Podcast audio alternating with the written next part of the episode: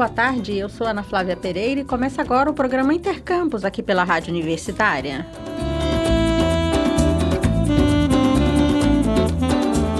Está disponível desde ontem a segunda chamada da lista de espera do FIES, o Fundo de Financiamento Estudantil do segundo semestre. Os convocados têm até o dia 22 de setembro para prestar as informações complementares. Para isso, é preciso acompanhar a pré-seleção na página do FIES na internet.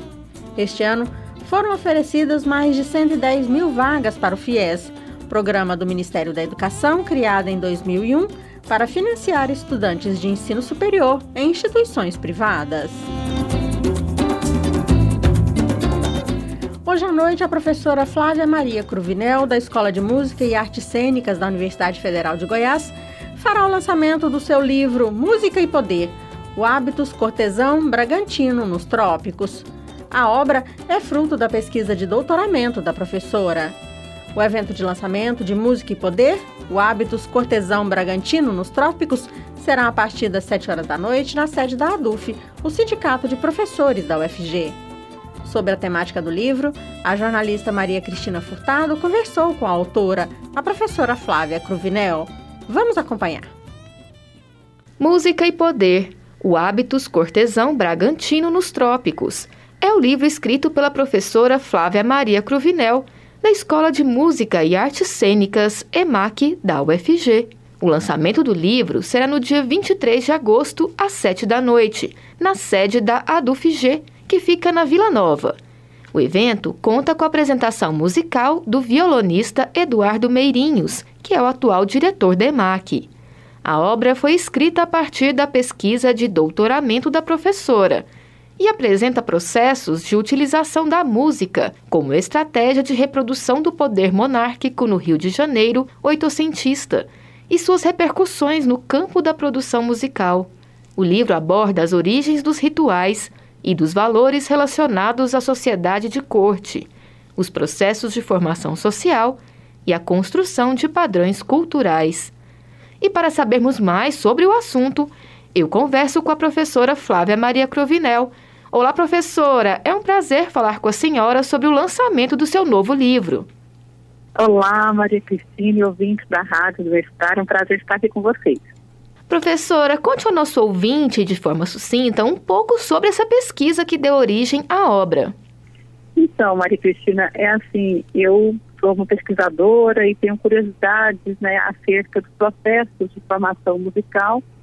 Então, no meu projeto de doutoramento, nós, eu e meu orientador já de pessoa, é, resolvemos voltar para o século XIX do Brasil para compreendermos também muitas questões que ainda perpetuam né, na nossa sociedade, né, compreender a estética, a, o acesso, a cognição, né, a política, né, dessa nossa sociedade que ainda tem os resquícios, né, dessa dessa cultura colonial, escravista, patriarcal, né, então, é, voltamos e, e a, a, além de voltar no século XIX no Brasil, voltei ainda um pouco para o século XVIII em Portugal e comecei a analisar a maneira como os membros da família real portuguesa, na Casa de Bragança, investia em música, né? E, e a partir de um gosto pessoal, de um hábito familiar, mas também como uma forma de reprodução de poder, né? Então, a gente acredita que a obra os leitores, né, farão uma viagem, né, no, no, no tempo, compreendendo exatamente é, alguns processos culturais de valorização, de hierarquização, que ainda a gente percebe que perpetuam na nossa sociedade. Professora, qual a importância para a história e para a cultura de publicações, né, como este livro, Música e Poder? É uma importância também social esse registro? Com certeza, é, Maria Cristina. Assim, eu, eu fiquei impressionada. Eu tive, eu fui a Portugal, é, estudei a fundo a história do Brasil, estudei do, documentos, fontes primárias, né? É, também trabalhei com, na, é, com, com periódicos da hemeroteca digital. Então a gente percebe que até nós mesmos, pessoas formadas, é, é pesquisadores, professores, desconhecemos parte da história do Brasil, né? É, numa forma mais profunda, é, para nos conhecermos e também sabemos o, o, o que está acontecendo hoje, um reflexo de um passado que não passou, né? Um passado que está aí, é que sempre às voltas nós nos, nos deparamos com problemas relacionados ao Estado Democrático de Direito, as questões de hierarquização cultural, de é, monocultura, né, vamos dizer assim, uma hierarquização da cultura, tendo como base a, a, cultura clássica, a concepção de cultura clássica, não a cultura antropológica, né, então respeito à diversidade cultural. Então, assim, eu acredito que é, esse livro, e assim como né, é, é, essa linha de história cultural, eu também trabalho com o Bourdieu, Pierre Bourdieu, né, a parte é, da construção do objeto via história social. Então, acredito que é, o leitor terá um bom é, material para instigar né, novas leituras e aprofundar no conhecimento desse Brasil que nem sempre é conhecido. Professora, a senhora considera que os registros musicais históricos, né, esses registros históricos da nossa música, eles são elitizados? Os registros uh, que a senhora encontra na pesquisa estão mais ligados à, à memória da elite mesmo? Ah, com certeza. É, são, são, documentos é, extremamente restritos, é, a, a, inclusive pesquisadores e poucos pesquisadores, né? Então a gente percebe também que é, a própria é, formação artística, né, ela ainda tem, ela é envolvida, né, por um por um, uma ideologia do dom, onde as pessoas acreditam que só o talento é, basta para que a pessoa é, é, se, se é, desenvolva algum trabalho relacionado com as artes, quando a gente sabe que a, o trabalho artístico, a formação artística e cultural, ela é construção social, né? ela deve ser democratizada a todos. Né? Então, todas as pessoas devem ter acesso à arte, à cultura, né? como cidadania, né? como direito constitucional garantido. A senhora está compondo agora a diretoria da International Society for Music Education. Qual que é a importância dessa representação para o UFG? Olha, é, para mim é, é, um orgulho muito grande, porque na verdade eu represento, eu represento né, o Brasil nessa importante associação internacional. Né? A International Society for Music Education é a principal instituição né, na área de educação musical no mundo, né, ligada à Unesco, criada no pós-guerra, exatamente para é, defender a música, a diversidade cultural e a diversidade de práticas musicais, de práticas educacionais, né, e de, de repertórios, né, considerando a música de todos os povos. E então eu fui reeleita agora, na, na primeira eleição eu era a única pessoa da América Latina né, nessa diretoria interna internacional. Hoje eu estou dividindo né, a diretoria a, a, vamos dizer assim, a composição da diretoria, né? Somos vários conselheiros, somos 14 conselheiros né, no mundo, é, além de três presidentes, é, um atual, um passado e um futuro, eles trabalham de uma forma muito interessante. É, então, hoje nós temos também, nós trabalhamos com, com, a, com um colega do Chile, né, que, Carlos Carlos Poblete, que está atuando conosco na América Latina. Então, eu, eu creio que é, a UFG, né, tem aí uma pessoa né, numa instituição internacional importante representando o Brasil e a América Latina. Nossa, bacana, professora. Professora Flávia, eu agradeço a sua participação e me despeço da senhora e peço também que a senhora reforce ao nosso ouvinte aí o convite para o lançamento do livro.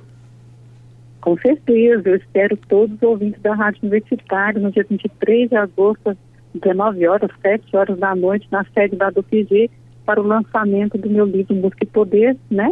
O Hábito Cortesão Bragantino nos Próprios, com a abertura luxuosa do nosso querido professor Eduardo Merinho, também um violonista renomadíssimo nacional e internacionalmente. Espero vocês. Muito obrigada, professora. Eu conversei com a professora da EMAC, UFG, Flávia Maria Cruvinel, que está lançando a obra Música e Poder, o Aptos Cortesão Bragantino nos Trópicos, que fala sobre processos de utilização da música como estratégia de reprodução do poder monárquico no Rio de Janeiro oitocentista. Estamos apresentando Intercampus.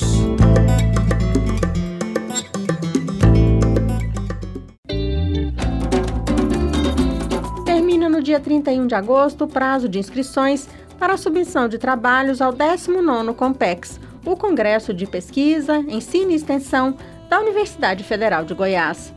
Para ouvintes, a inscrição pode ser feita até o dia 20 de novembro.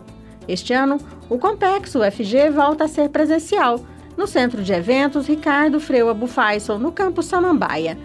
O evento irá acontecer entre os dias 22 e 25 de novembro e terá como temática Bicentenário da Independência 200 anos de ciência, tecnologia e inovação no Brasil, em consonância com a Semana Nacional de Ciência e Tecnologia. Sobre inscrições e participação no Compex 2022, a coordenadora do evento e das ações de extensão da Pró-Reitoria de Extensão e Cultura da UFG, a professora Liana Jaime Borges, explica que o congresso é aberto a pessoas de outras instituições de ensino, inclusive para apresentação de trabalhos. Qualquer pessoa pode se inscrever no Compex. O Compex é, já tem aí quatro anos que a gente abriu as inscrições para qualquer pessoa. Não é mais um evento voltado somente para a, uni, a, a comunidade da UFG.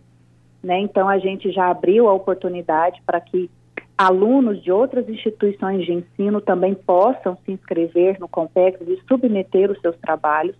Então, qualquer pessoa da sociedade que queira participar, conhecer um pouco dos trabalhos da UFG, elas podem se inscrever, elas precisam apenas entrar no site do evento, que é o eventos.ufg.br barra Compex 2022, e fazer a sua inscrição, e ali ela vai escolher uma das modalidades né? A gente tem uma modalidade somente como ouvinte, na qual a pessoa ela não vai apresentar trabalhos, mas aquele aluno que queira apresentar algum trabalho, ela ali vai ter 23 opções para escolher. Então a gente tem, por exemplo, uma modalidade específica para outros alunos de instituições de ensino que não seja da UFG. Então qualquer aluno é, da PUC, dos institutos federais que queiram também submeter os seus trabalhos serão muito bem-vindos e eles serão apresentados no Compex. E para a comunidade da UFG, a gente tem aí as modalidades da graduação, da pós-graduação, da pesquisa e da extensão. O Intercampus de hoje fica por aqui. Voltamos na quinta-feira ao meio-dia. Amanhã, ao meio-dia, você acompanha aqui o programa UFG com você.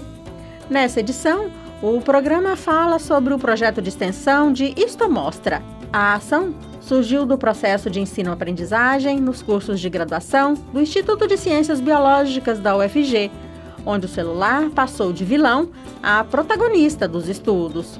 Com isso, imagens microscópicas que encantaram os estudantes agora também podem ser vistas pela comunidade. A coordenadora do projeto, a professora Mara Rubia Marques e seus convidados contam mais detalhes sobre a Isto Mostra. Não perca amanhã, ao meio-dia, aqui na Rádio Universitária. Nossa programação, você já sabe, pode acompanhar pelo rádio nos 870m, pela internet no site radio.ufg.br ou pelo aplicativo MinUFG. A seguir temos mais jornalismo com o Universitário Informa. Nos trabalhos técnicos hoje contamos com a Ana Cláudia Rezende, Jorge Barbosa e Sandro Alves. A todos e todas, obrigada pela audiência e até mais.